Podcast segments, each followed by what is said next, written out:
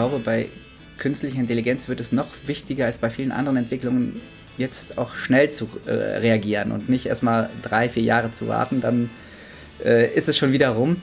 Die Frage ist jetzt, wie stellen wir eine, ich nenne es mal jetzt salopp Behörde oder eine Institution, besser gesagt, damit was Behörde klingt immer so negativ, wie stellen wir eine Institu Institution auf, die diese Regeln definiert, äh, schnell definiert, schnell handelt, agil bleibt äh, bei der Definition, die aus äh, Erfahrungswerten lernt. Eine Regulation kann negativ gesehen werden, kann aber auch natürlich Fortschritt bringen. Und äh, darum geht es jetzt, ähm, die richtigen Fragen zu stellen, die ähm, kombiniert aus Philosophie, Wirtschaft, Wissenschaft äh, ähm, uns in die nächsten ja, Monaten vielleicht sogar, ich muss gar nicht Jahren sagen, auf den richtigen Weg lenken. Herzlich willkommen zum Podcast Digital Sense Maker. Wir beschäftigen uns hier ja mit dem Sinn und dem Unsinn hinter der Digitalisierung und heute geht es um eines meiner äh, äh, wichtigsten Themen, eines meiner Lieblingsthemen, um die, die Frage der Ethik in der künstlichen Intelligenz. Künstliche Intelligenz hat ja selbst uns als Fachleute überrascht. Äh, frühestens in zehn Jahren hätte diese generative KI ChatGPT, Midjourney, all diese Applikationen. Frühestens in zehn Jahren hätten sie das können dürfen, was sie plötzlich heute schon in der Lage sind umzusetzen. Insbesondere ChatGPT hat die Öffentlichkeit zum ersten Mal in Kontakt mit einer nichtmenschlichen Intelligenz gebracht.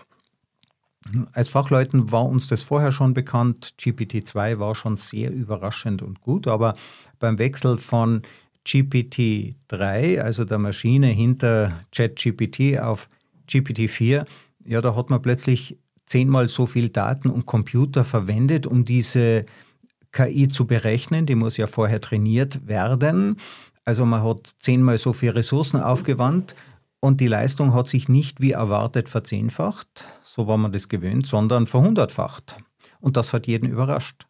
Da waren plötzlich Fähigkeiten drin, der Entwickler von GPT hat selbst erzählt, er war total überrascht, dass dieses System auch zwischen verschiedenen Sprachen übersetzen kann. Damit hat er eigentlich nicht gerechnet. Das war gar nicht geplant. Also was da passiert ist, ist quasi eine Kettenreaktion, wie wir sie von der Atombombe her kennen.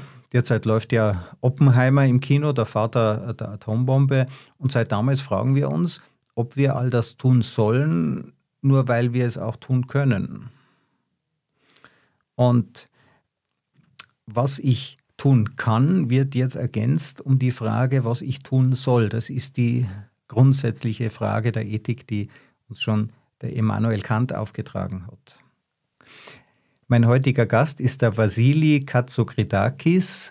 Er hat Germanistik und Informationswissenschaft studiert und für die Rheinische Post organisiert er den Digital Ethics Summit, wo Vordenker moralischer Fragen nach einer guten Zukunft zusammenkommen. Vasili, herzlich willkommen. Willkommen aus Düsseldorf und vielen Dank für die Einladung. Ja, was ist eigentlich Ethik für dich und warum ist es gerade in der Digitalisierung so wichtig? Ähm, in der Digitalisierung spielen ja viel mehr Faktoren ähm, zusammen als ähm, in vielen anderen Entwicklungen, weil sie nicht nur eine bestimmte Berufsgruppe oder eine bestimmte Menschengruppe betreffen, sondern ohne Grenzen die Welt umfasst.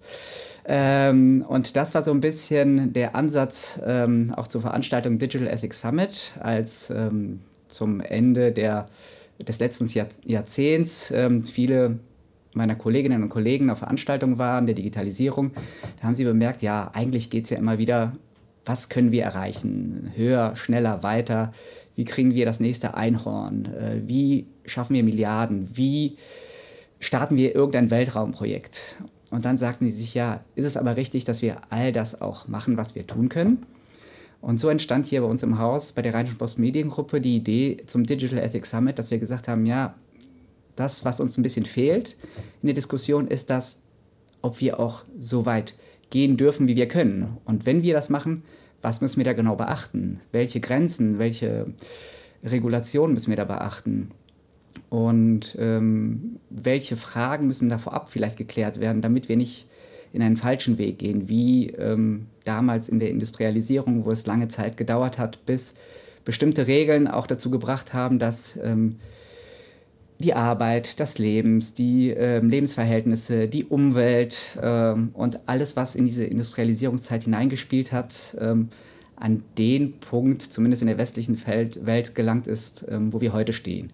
Und ähm, genau das war Ende des letzten Jahrzehnts ähm, die Initiative, um dieses Event ähm, zu gründen. Und genau dieses Jahr gehen wir in die dritte Ausgabe. Ja, also wirklich cool. Ich selber äh, bin ja deswegen Vortragsredner geworden, weil ich geschockt war, dass eben Mitte des letzten Jahrzehnts meine wunderbare Branche, mein wunderbarer Beruf plötzlich in die Defensive kam. Plötzlich waren wir verantwortlich für Brexit und Trump und vielleicht für die gestiegene Selbstmordrate junger Mädchen, wenn sie zu viel Social Media konsumieren. Und diese Frage nach der Verantwortung, die beschäftigt mich seither haben wir, sind wir bei der Entwicklung als äh, IT-Menschen unserer Verantwortung gerecht geworden. Jetzt aus deiner journalistischen Sicht, im Moment ist es ja so, dass die IT-Nerds, äh, zu denen gehöre ich auch, äh, die sind ja im Moment stark in der Kritik. Also die machen jetzt einfach, ja, die äh, Microsoft sagt super, das ist unsere Chance, jetzt endlich Google platt zu machen, die uns vom Spitzenplatz in der IT-Wirtschaft verdrängt haben. Wir müssen jetzt als erstes rausgehen mit dieser KI. Und Google zieht natürlich nach und dann gibt es eine Menge Startups, die alle in einen Wettbewerb starten und irgendwann hat mal äh, sogar Putin gesagt, wer die künstliche Intelligenz kontrolliert wird, äh, sozusagen der Erste, der es erreicht, eine vollständige künstliche Intelligenz zu haben, der wird die Weltherrschaft haben. Ist, das, ist, ist dieses Bild äh, gerechtfertigt einer, einer entfesselten technologischen Entwicklung? Ähm, das kann man wahrscheinlich so oder so sehen, so ein bisschen wie beim Mondflug äh, in den 60er Jahren. Jeder will der Erste sein. Die Frage ist, ist derjenige, der der Erste ist und ähm, die Vorherrschaft hat, auch nachhaltig ähm, derjenige, der die, den Hut aufhaben wird? Oder ist es vielleicht jemand, der ähm, auch in zweiter Instanz startet? Das haben wir auch in der Digitalisierung in den Nullerjahren erlebt. Einige Unternehmen, die groß waren, die auf dem Aktienmarkt beherrschend waren, wo wir gedacht haben, das ist jetzt der große Player, der wird alles beherrschen, waren zwei, drei Jahre da, dann war der Hype ein bisschen weg und ähm, es haben sich die durchgesetzt, die nachhaltigen nachhaltigeren wirtschaftlichen Modelle hatten, aber auch die bessere Technologie, den besseren Weitblick und wahrscheinlich auch die besseren Entwickler. Nun ähm, sollte man vielleicht, auch wenn es gerade so ein kleiner Hype an der Spitze ist, bei KI natürlich nicht um einen Hype reden, sondern natürlich ist es momentan ähm, in den Medien wahrscheinlich etwas überrepräsentiert. Ähm, es wird aber nicht abflachen. Da hat auch ähm, ein ähm, Teilnehmer des jährigen Summits, der ähm, Christian Thiem hat ein schönes Zitat gesagt. Er sagte, KI ist gekommen, um zu bleiben. Und ich denke, das ist ein Thema wie das Internet, ähm, wie ähm, das Smartphone. Ähm, KI ist kein Hype wie jetzt vielleicht die NFTs le im letzten Jahr oder so ein bisschen das Web 3, sondern es ist ein, eine Technologie, die ja alles durchdringt ähm, und eine Technologie, die wir im Hintergrund gar nicht wahrnehmen. Wir brauchen keine wirklichen neuen Devices. Ähm, wir kaufen uns irgendwann einen neuen Kühlschrank, einen neuen Fernseher, da wird die KI schon drin sein, ähm, ohne einen höheren Aufschlag zahlen zu müssen. Ähm, wir haben ein ganz leichtes Interface bei ChatGPT, das Google ähnelt, ein Suchschlitz, wo wir einfach etwas eingeben. Und deswegen ist es ja auch etwas, was ähm, jeder äh, nutzen kann. Und jetzt wird es spannend, wer wird sich, ich sag mal, in den nächsten zwei, drei Jahren durchsetzen? Dann, und im Moment ist ja das Geschäftsmodell von Google äh, in Gefahr. Und äh, nirgends verschwinden Firmen schneller, auch die absoluten Marktführer, als, in der, äh, als im Bereich der Digitalisierung. Also ob es in zehn Jahren Facebook noch geben wird oder Twitter, das steht in den Sternen. Die Technik bleibt, so wie du sagst. Aber wenn sich diese Dinge jetzt gut entwickeln, dann ist ja eigentlich alles gut es wäre alles gut, äh, wenn natürlich nicht an erster Stelle der wirtschaftliche Interesse stehen würde. Weil das ist das, äh, was natürlich den Menschen auch ein bisschen Angst macht. Ähm, momentan zahlen die ganzen Unternehmen ja drauf, um die Daten zu sammeln, um ähm, Ergebnisse auszuliefern, um die Kapazitäten überhaupt zu bewältigen. Und ähm, wie man weiß, ähm, was einmal ausgegeben wird, soll auch wieder eingenommen werden. Und ähm, das hoffentlich nicht auf, ähm, ja, auf Kosten der Nutzer, wie das vielleicht auch bei Social Media ist. Und man weiß ja, alles, was kostenlos ist oder wenig kostet, da wird anderweitig Geld verdient. Und ähm, es ist jetzt nicht nur der wirtschaftliche Aspekt, sondern dadurch, dass ja die künstliche Intelligenz alles durchdringt und nicht nur Social Media, sondern auch ähm, Bewerbungsverfahren oder irgendwelche ähm, Auswahlverfahren bei Versicherungen. Wer wird versichert, wer nicht. Ähm, vielleicht irgendwann auch die Medizin so sehr durchdrungen hat, dass irgendwelche Entscheidungen durch KI gefällt werden können sollen. es ist einfach diese Stärke, dass künstliche Intelligenz das schafft, was nicht Hunderttausende, sondern vielleicht Millionen Menschen in vielen Jahren nicht schaffen, schafft KI in kürzester Zeit. Und da könnte es sein, dass man vielleicht den Überblick verliert. Wie entscheidet überhaupt die KI? Weil, wissen die Entwickler überhaupt, wie die KI entscheidet, warum sie etwas entscheidet? Ähm, von wem wird das beeinflusst, wie die künstliche Intelligenz entscheidet in solchen Prozessen, wo es vielleicht auch um Menschenleben geht oder auch ähm, vielleicht nicht im klassischen Sinne um Menschenleben, aber um Existenzen. Ähm, bekommt jemand einen Kredit, um sein Haus zu bauen oder nicht? Bekommt jemand den Job, den er haben möchte oder nicht? Und wenn das am Ende nicht ein Mensch entscheidet, sondern die KI, dann müsste man wissen, warum die KI so entschieden hat, wie die KI entschiedet, äh, entschieden hat und wie die Programmierung dahinter ist. Und das ist, glaube ich, die Frage, die momentan allermeisten beschäftigt. Also das ist quasi die Blackbox-Kritik. Wir können in dieses System nicht reinschauen. Also es gibt derzeit keinen Kollegen auf der Welt, der versteht, warum GPT-4 so gut ist. Ja, wir sind wirklich, wir haben da die Science-Fiction-Grenzen, hat es ein Kollege bezeichnet, die Science-Fiction-Grenzen äh, durchbrochen. Andererseits wissen wir, gerade im Behördenbereich, gerade bei solchen Bankkrediten, man wartet Wochen, vielleicht Monate auf eine Entscheidung, weil dort herrscht natürlich überall auch Fachkräftemangel. Dort herrscht auch Ent Entscheidungsaversion. Ja, mit jeder Entscheidung, die ein Mensch in einer Bürokratie trifft, setzt er sich ja auch dem Risiko der Fehlentscheidung aus. Äh, daher werden nochmal Gutachten zu Bauprojekten eingeholt und alle Dinge werden verkompliziert. Da wäre natürlich die Hoffnung, dass die künstliche Intelligenz eben unparteiisch, dass sie äh, äh unbestechlich, ja, dass sie dort agiert. Wir wissen es bloß nicht. Ja, also wir können in diese Systeme nicht mehr reingucken. Angenommen, wir haben eine künstliche Intelligenz bei diesen, ob das jetzt Behördengänge sind oder Entscheidungen, die verhandelt, die korrekt programmiert ist, wo niemand äh, versucht, ähm, die wirtschaftlichen Erfolge in eine Richtung zu lenken. Und sie trifft in 95 Prozent der Fällen die richtige Entscheidung, wo vielleicht Menschen nur in 70 Prozent die richtige Entscheidung treffen. Das kann natürlich sein. Ich glaube, das Problem bei Menschen ist, ähm, auf einen Menschen kann man anders sauer sein, man kann einen, auf einen Menschen wütend sein, man kann ihm eine Fehlentscheidung vorwerfen, weil man es selber empfindet. Es ist menschlich, Fehler zu machen. Wenn man allerdings eine Fehlentscheidung von einer Maschine bekommt, dann ist das ein Problem. Ähm, ich glaube, einer Maschine zu verzeihen, ist das viel größere Problem und die viel größere Angst, dass eine Maschine einen Fehler macht, als bei einem Menschen. Ja, also es könnte sich, oder? Ist jetzt ein schönes Gedankenexperiment. Die künstliche Intelligenz könnte 20 Prozent bessere Entscheidungen treffen als Menschen. Wir wissen, dass die Haftprüfung in den USA beispielsweise Richter eher dazu neigen, Menschen mit dunklerer Hautfarbe länger einzubuchten. Ja, mag man als Rassismus bezeichnen, vielleicht ist das aber auch wieder ein Vorurteil, das wir Europäer diesem System gegenüber haben. Aber es ist ziemlich klar, auf lange Sicht können solche Systeme, wenn man denen den Rassismus abgewöhnt, ja, also äh, Diskriminierungen wegtrainiert, das geht mit Daten, mit Menschen kann man äh, äh, Menschen kann man von ihren Vorurteilen nicht wirklich befreien. Bei Daten geht das, ja, das ist zumindest die Hoffnung, dass das funktioniert. Dann äh, wird es vielleicht 20 Prozent gerecht bessere Entscheidungen geben, es wird Fehlentscheidungen geben und das Problem ist ja, es wird vielleicht Fehlentscheidungen bei Leuten geben, wo der Mensch die richtige Entscheidung, also es gibt nicht nur mehr Gewinner auf der menschlichen Seite, es gibt auch andere Verlierer unter Umständen. Das stimmt, denn egal ob jetzt vor Gericht oder dieses bekannte Beispiel ähm, beim Autofahren, wo äh, KI das Steuer übernimmt, manchmal ist die irrationale Entscheidung des Menschen vielleicht die richtige.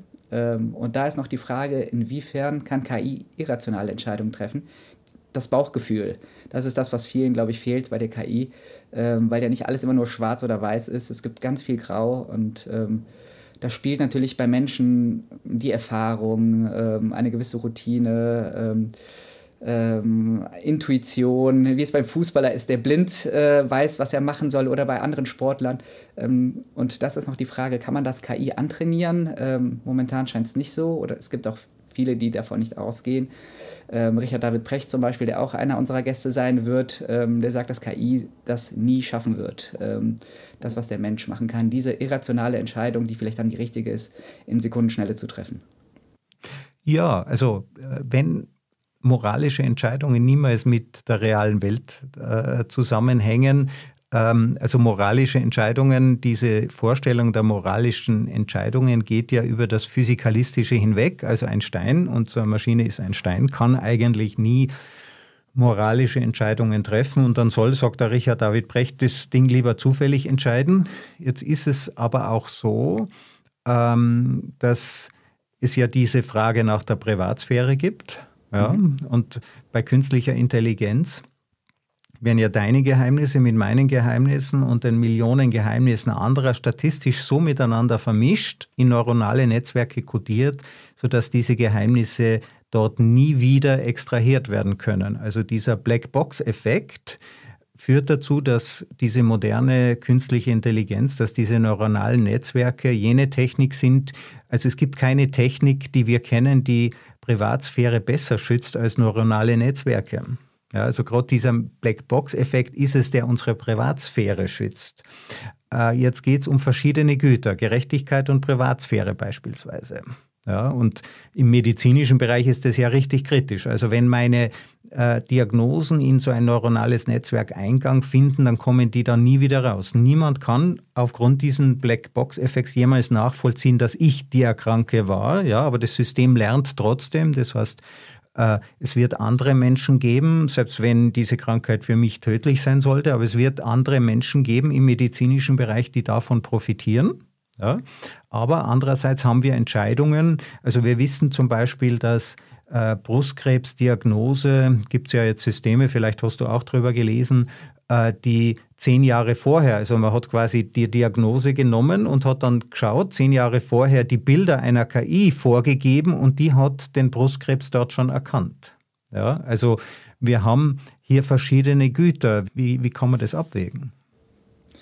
Ähm, Im Persönlichen jedes Einzelnen müsste man vielleicht da ein klares Opt-in setzen können. Nicht einfach, dass man die Daten nimmt oder sich ein Opt-out machen muss, dass man sagen muss, nein oder widersprechen muss, nein, ich möchte das nicht, sondern wenn ein Mensch weiß, was mit seinen oder weiß, dass seine Daten genutzt werden, für welchen Zweck sie genutzt werden, ähnlich vielleicht wie bei der Organspende und damit einverstanden ist, dass etwas mit seinen Daten passiert, um vielleicht ähm, den Menschen im Großen und Ganzen zu helfen oder sich für sich selber auch bessere Befunde zu haben, auch im Hinblick auf einen vielleicht digitalen Zwilling, den wir bald in der Medizin haben, um ähm, dort unseren Körper noch besser erforschen zu können mit all den Daten aus der Vergangenheit, ähm, dann finde ich selber persönlich okay. Ähm, dafür müsste es aber klare Grenzen geben, sowohl in der Medizin als auch ähm, bei all diesen Stellen, wo die Daten gesammelt werden. Und das ist ja die Krux. Wie lösen wir das in Deutschland, wie europaweit, wie weltweit? Ähm, welche Normen, welche Möglichkeiten da einzusprechen haben wir? Das ist bei so einem einfachen Vorgang wie der Organspende ja schon sehr schwierig. Also Deutschland hat ja, ich melde mich aus Österreich und Deutschland hat ja plus minus ungefähr zehnmal so viel Einwohner wie Österreich, aber gleich viele Spenderorgane. Mhm. Ja. Genau, das, und das, das liegt ja daran, ja, du kennst es, man muss, äh, in Deutschland muss man sich als Spender melden, bei uns muss man sich abmelden. Genau dann kann man aber vielleicht davon ausgehen, dass diejenigen, die sich als Spender gemeldet haben, sich darüber informiert haben, was passiert und das aus eigenem Willen tun. Es ist natürlich schade, dass ähm, viele wegfallen, die sich damit gar nicht befassen, denen es vielleicht auch egal ist. ähm, daher geht es vielleicht gerade in solchen Fällen der Gesundheit, wo man der Allgemeinheit dient, ähm, zu sensibilisieren und ähm, ja, vielleicht noch mehr Werbung zu machen, aber nicht mit irgendwelchen Goodies, äh, äh, sondern dass die Leute das wirklich wissen und ähm, ähnlich wie bei einer Blutspende. Jeder, jemand, der mal betroffen war im Familienkreis, geht vielleicht eher Blutspenden als jemand, der noch nie betroffen war. Vielleicht ist es auch ähnlich bei der Organspende in Deutschland, wo man halt äh, proaktiv äh, einen Spendenausweis beantragen muss. Ja. ja. Du hast auch die wirtschaftlichen Interessen äh, angesprochen. Und das haben wir in der industriellen Revolution wirklich gesehen. Die sind nicht unproblematisch. Die führen zu Entscheidungen, die wir nachher bereuen. Ich habe es mir mit den Daten bei Google mal ausgerechnet. Also ich würde, ich kann ohne Google derzeit jedenfalls nicht. Äh, ähm, ich würde vielleicht 10 äh, Euro bezahlen, wenn Google ein Abo-Modell hätte im Monat. Das wäre es mir ziemlich sicher wert. Für ChatGPT zahle ich derzeit 20 Euro im Monat. Also das ist, ist in Ordnung. Wenn man äh, die Einnahmen von Google durch die Nutzer dividiert, dann ähm, verdient Google an jeden Nutzer ungefähr einen Euro. Das heißt, wir bekommen eine Leistung, äh, die äh, 10 Euro wert ist und liefern dafür einen Gegenwert in Daten von einem Euro. Leider gibt es ja kein Abo-Modell, das heißt, ich kann Google nicht bezahlen. Also denke ich mir als anständiger Mensch, ich will ja Google nichts schuldig bleiben, also bezahle ich natürlich mit meinen Daten. Ich bekomme ja den vielfachen Wert zurück. Genau, das ist, glaube ich, auch, äh, was viele bewegt, in Social Media einfach aktiv zu sein oder ähm, dort etwas unbedachter mit umzugehen. Und ähm, wir, auch gerade in der westlichen Welt, können, können uns das vielleicht leisten, Google 10 Euro zu zahlen. Die Frage ist halt, wie sieht es mit den anderen 60, 70 Prozent der Weltbevölkerung, als Google vielleicht nutzen, die die gleichen Kosten erzeugen für Google, aber nicht das Geld hätten, das zu nutzen. Ähm, das wäre dann vielleicht wieder so eine Zweiklassengesellschaft, wenn wir das Geld hätten zu bezahlen und die Google-Dienste nutzen können. Und ich würde für Google vielleicht für ein Gesamtpaket sogar mehr zahlen, vor allem für Google Maps, weil äh, sonst würde ich, glaube ich, Unmengen an Zeit verlieren im Verkehr. Und äh, genau, also es gibt Dienste, die wirklich von Google so gemacht sind, dass man gar nicht mehr darauf verzichten will. Und das ist auch clever gemacht. Das ist ja wahrscheinlich auch äh, die Strategie, die dahinter steckt. Und ähm, so wie du das auch sagst, ich, ich nutze auch Google Maps auf meinen Wegen, habe GPS angeschaltet und mache mir da keine Gedanken, dass ich ausgespäht werde und Google weiß, wo ich mich gerade befinde. Genau. Ja, kommen wir mal zum Richard David Brecht zurück. Worüber wird er sprechen? Äh, Richard David Brecht, ähm, als wir damals ähm, angefangen haben, da muss ich noch ein bisschen ausholen, den Digital Ethics zu planen, inhaltlich Anfang Dezember, ähm, haben wir gesagt, ja, dieses Jahr wollen wir das Thema künstliche Intelligenz etwas größer ziehen als im letzten Jahr. Da war es nur ein kleines, ein kleines Nischenthema. Und dann haben wir gesagt, ja, neben dem, ähm, neben künstlicher Intelligenz brauchen wir noch ein Thema für den Mainstream, weil das doch zu nischig ist. Und dann haben wir uns gedacht, wir brauchen jemanden zu künstlicher Intelligenz aus dem Bereich Philosophie, jemanden aus der Wirtschaft und jemanden aus der Wissenschaft. So sind wir rangegangen, um die Teilnehmerinnen und Teilnehmer, äh, sage ich mal, ähm, zum Event zu bekommen. Ähm, zwei, drei Wochen später kam ChatGPT äh, raus. Ich glaube, nach ähm, Weihnachten oder nach Neujahr ist es so richtig durch die Decke gegangen. Und dann wurde aus unserem Nischenthema tatsächlich äh, das allumfassende Thema. Und äh, natürlich geht es auch um andere Themen der Digitalisierung, aber KI hat so alles durchdrungen. Und ähm, Richard David Precht wird ein Gespräch mit unserem Chefredakteur führen, Moritz Döbler. Und dort werden sie versuchen, ähm, ein ähm, Pfad oder ein, ähm, ein Leitfaden der Ethik der künstlichen Intelligenz zu definieren, weil es das ist, was äh, so ein bisschen fehlt, dass man so ein paar äh, Fragen, Stichpunkte hat, an denen man sich äh, entlanghangeln kann.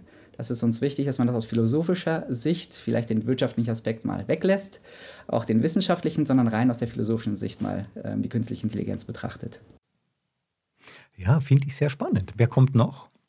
Äh, Christiane Wopen, die ehemalige Leiterin der äh, Deutschen Ethikkommission und später auch der Europäischen. Ähm, sie wird ähm, die Eingangskeynote halten ähm, und so ein bisschen darauf eingehen, was die Fragen sind, die uns ähm, gerade beschäftigen müssen. Auch so ein bisschen weit ab von den Mainstream-Fragen, ja, soll das Auto jetzt in die Menschenmenge fahren oder äh, in, das, äh, in den jungen Menschen oder in den alten Menschen? Das sind ja diese klassischen Fragen, die im Boulevard groß, äh, groß gefahren werden. Aber Christiane Wopen will sich mit ihrem Team da den Fragen widmen, die, denen wir äh, in Zukunft ähm, nachgehen sollten. Genau. Und um noch ein bisschen den äh, wirtschaftlichen Aspekt zu beleuchten, denn das ist nicht ganz unwichtig, zu schauen, wie den Menschen ticken, die nicht nur vielleicht Milliardenunternehmen äh, auf die Beine stellen wollen, sondern auch Unternehmen, die darüber hinausgehen, aber vielleicht auch, auch was Gutes tun, haben wir auch Frank Thelen mit dabei, der ähm, einen Talk mit unserer Wissenschaftsredakteurin Jana Marquardt ähm, haben wird und sich darüber unterhalten wird, wie man wirtschaftlichen Erfolg und äh, ethische Voraussetzungen kombinieren kann. Genau. Mhm. Ja, also ich bin schon sehr gespannt äh, ähm, auf das Feedback. Äh, die, den, den Link auf den Event ähm, äh, gibt es natürlich in den Show Notes. Ähm, wird man auch streamen, also kann man auch aus der Ferne zugucken? Genau, das werden wir nicht machen, weil wir finden, ähm, ich war selber schon oft dabei und äh, ich finde, das ist so ein Thema, man muss dabei sein, man muss alles mitbekommen und es geht natürlich ähm, um die Gespräche auf der Bühne, aber was besonders wertvoll war, war auch die Gespräch neben der Bühne, ob mit den Speakern, mit den Teilnehmern der Panel, aber oder mit den tollen Gästen, die wir haben, die natürlich sehr interessiert sind, nicht nur an Digitalisierung, sondern an der ethischen Diskussion. Und äh, wir werden irgendwann im Laufe der nächsten Monate einzelne Keynotes veröffentlichen, ähm, aber nicht die komplette Konferenz streamen und wahrscheinlich auch nicht die Panel. Genau. Ah, Man ja. muss vor Ort sein. Also genau.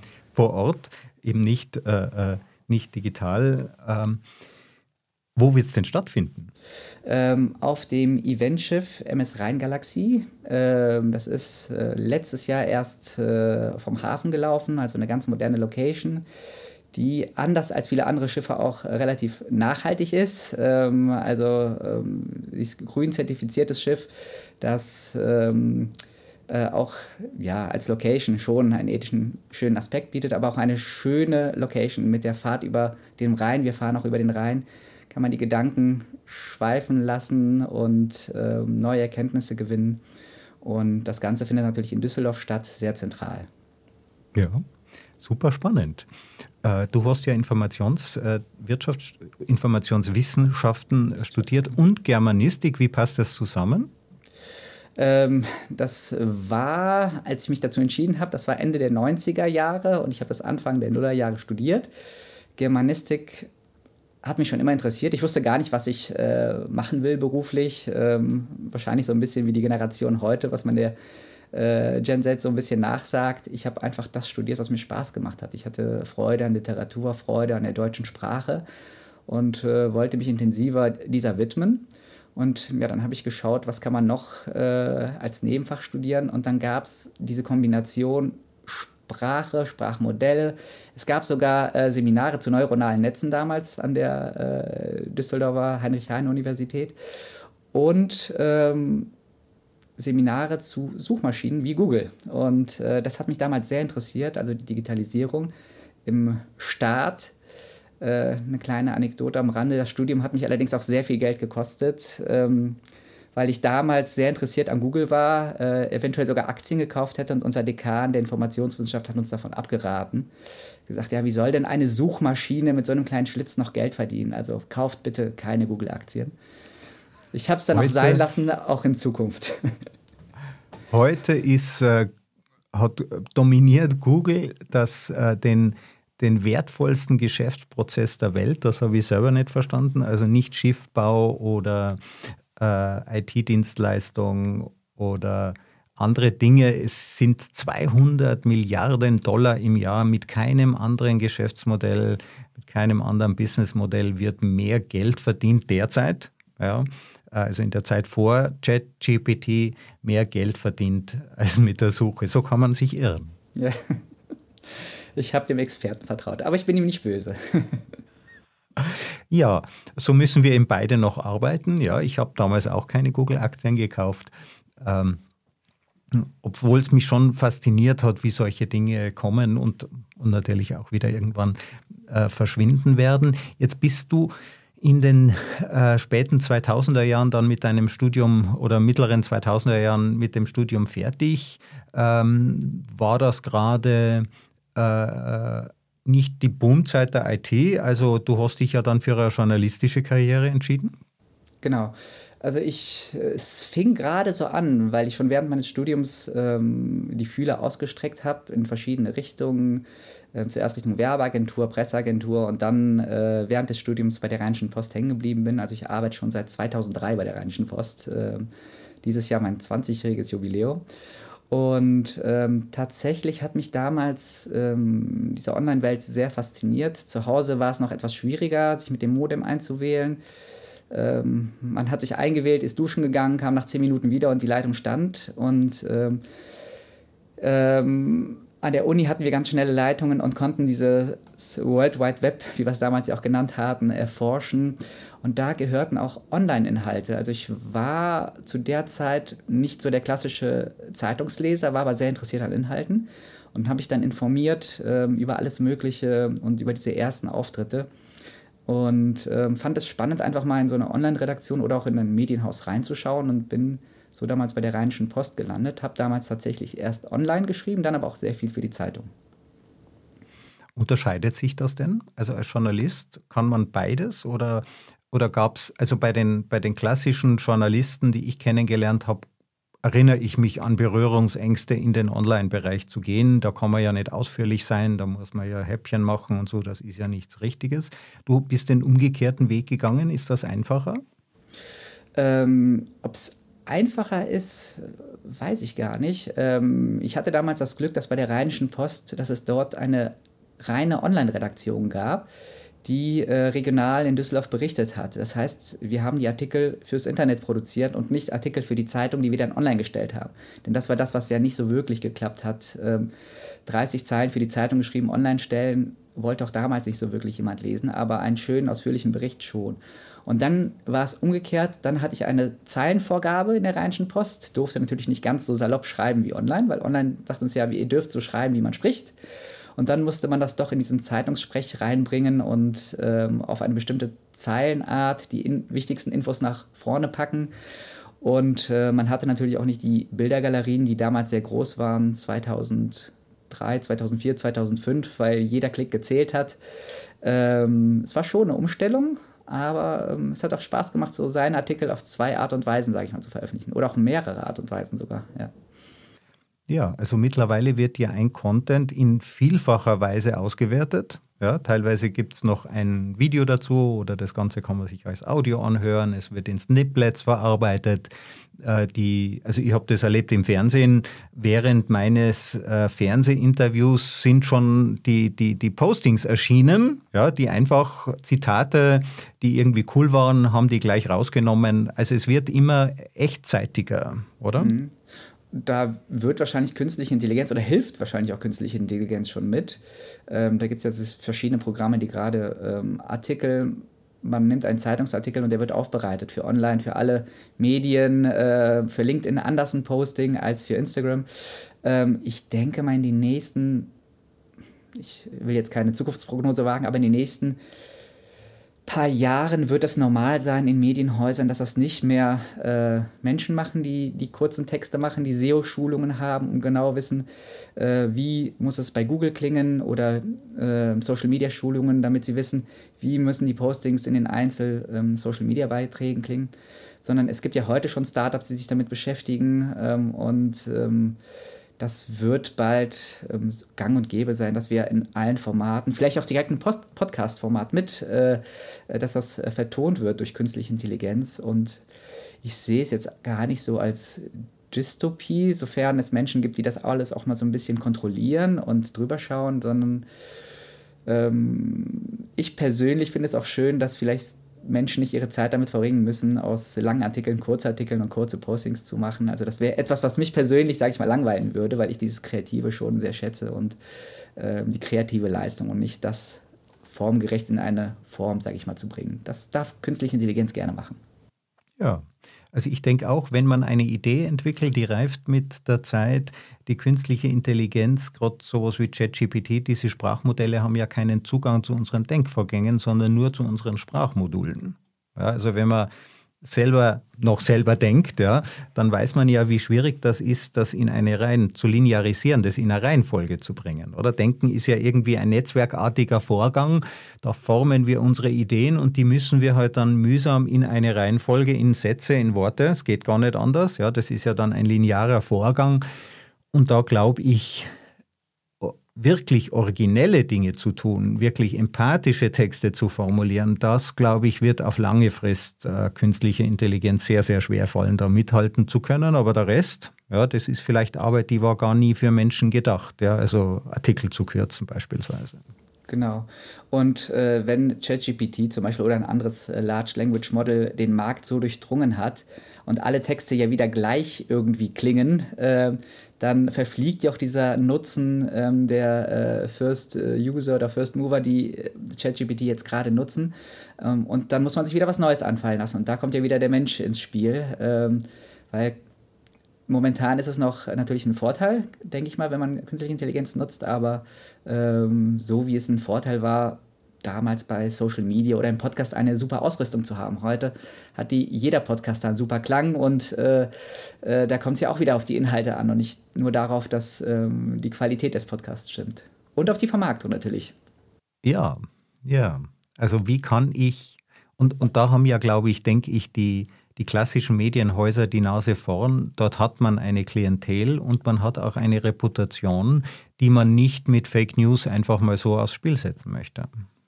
Das auf jeden Fall. Und man hat natürlich auch Feedback von Menschen, das Menschen entgegennehmen und äh, nicht per Chatbots beantwortet wird, sondern das Feedback ist sehr wichtig ähm, ähm, für die Medienhäuser, aber auch, äh, um auf mein Beispiel zu kommen, für die Events, äh, die ich selber mache. Ähm, wenn, mir, wenn jemand zu mir kommt und mir erläutert, was besonders gut war und auch äh, konstruktive Kritik, was nicht so gut war, dann mache ich mir natürlich da Gedanken drüber und versuche es zu verbessern. Und da ist wieder diese menschliche Interaktion sehr wichtig. Genau.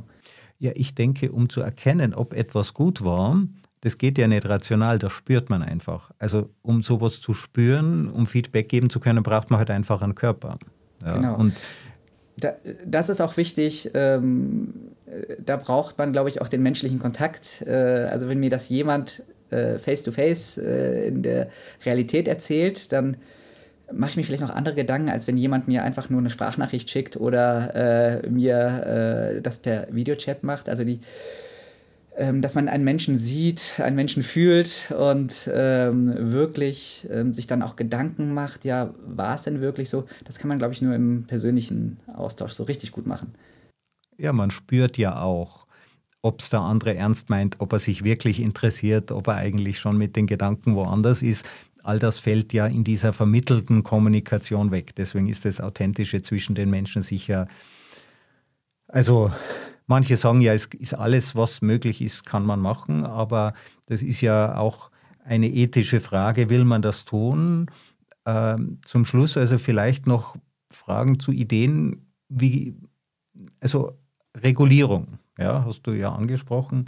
Wenn ich an Regulierung denke, dann ist das für mich die Gestaltung der Zukunft durch Wettbewerbsnachteile. Ja, also ich nehme immer gern den Autounfall. Äh, mit dem Auto haben wir eben den Unfall dazu erfunden. Kein Mensch konnte vorher wissen, was ein Autounfall ist. Ja, das kann, kann man vorher darüber nachdenken, was man tun soll. Ich glaube, bei künstlicher Intelligenz wird es noch wichtiger als bei vielen anderen Entwicklungen jetzt auch schnell zu äh, reagieren und nicht erstmal drei, vier Jahre zu warten, dann äh, ist es schon wieder rum. Die Frage ist jetzt, wie stellen wir eine, ich nenne es mal jetzt salopp Behörde oder eine Institution, besser gesagt, damit was Behörde klingt immer so negativ, wie stellen wir eine Institu Institution auf, die diese Regeln definiert, äh, schnell definiert, schnell handelt, agil bleibt äh, bei der Definition, die aus äh, Erfahrungswerten lernt vielleicht auch ein Zusammenspiel mit künstlicher Intelligenz, ähm, wo aber Menschen draufschauen und sagen, das sind die Regeln, das sind die, ähm, die Gesetze, die wir jetzt äh, machen müssen. Oder, und da spielen natürlich ganz viele Faktoren mit, weil es so ein Thema ist, das ähm, ja, so gerade wie eine Lawine über uns rollt. Und ähm, da haben wir nicht viel Zeit, um drüber nachzudenken. Deswegen ist so ein Diskurs auch wichtig, ähm, um die Menschen, die künstliche Intelligenz nutzen, auch da zu sensibilisieren. Ähm, es gibt noch keine Regeln oder es gibt wenig Regeln oder noch nicht ähm, überall Regeln, keine klar definierten Regeln. Und ähm, dass man weiß, was man da benutzt und wie man damit umgeht. Aber also ich habe jedenfalls, ich weiß nicht, ob du das auch spürst, es ist sozusagen diese Diskussion eher von den Hype-Themen.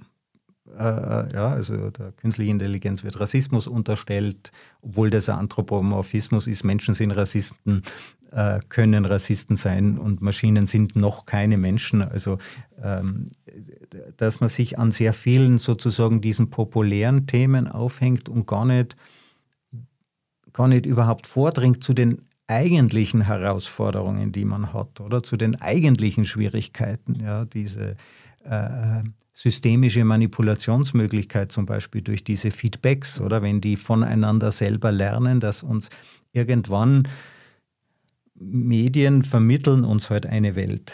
Ja? Und äh, ähm, dass, dass sich dort eine Welt aus sich selber heraus konstruiert, ja? die unsere Wahrnehmung verzerrt. Das sind aber Themen, die in der, ähm, in der öffentlichen Diskussion gibt es eben die Geschichte mit der Privatsphäre. Ähm, es gibt äh, Geschichten mit Cybercrime, ja, also Internetkriminalität, jetzt durch künstliche Intelligenz befeuert wird total hochgespielt, wenn man sich als Techniker anschaut.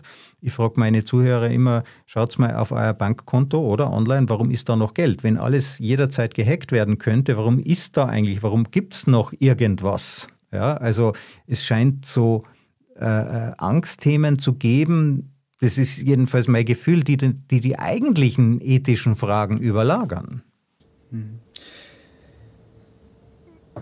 Das stimmt, weil man natürlich auch mit Angst, ich glaube, mit Angst erreicht man ja auch äh, viel mehr Menschen. Ähm, Angst ähm, ist ja das erste Gefühl, was äh, stark in einem kommt, noch vor der Hoffnung, ähm, dass vielleicht auch die künstliche Intelligenz etwas Gutes bewirken kann. Und darum geht es ja auch im Diskurs, zu zeigen, wo ist jetzt die Grenze irgendwo, um vielleicht das Gute daraus zu gewinnen. Ähm, eine Regulation kann negativ gesehen werden, kann aber auch natürlich Fortschritt bringen. Und äh, darum geht es jetzt ähm, die richtigen Fragen zu stellen, die ähm, kombiniert aus Philosophie, Wirtschaft, Wissenschaft äh, ähm, uns in die nächsten ja, Monaten vielleicht sogar, ich muss gar nicht Jahren sagen, auf den richtigen Weg lenken. Genau.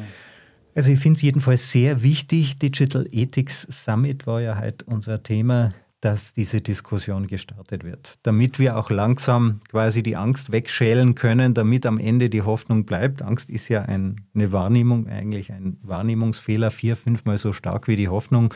Angeblich, äh, das ist ein Erbe unserer Biologie, das heute eigentlich nicht mehr notwendig ist. Und ähm, aber insofern, glaube ich, leistest du mit diesem Event einen sehr einen wichtigen Beitrag an das Ganze eben differenziert heranzugehen.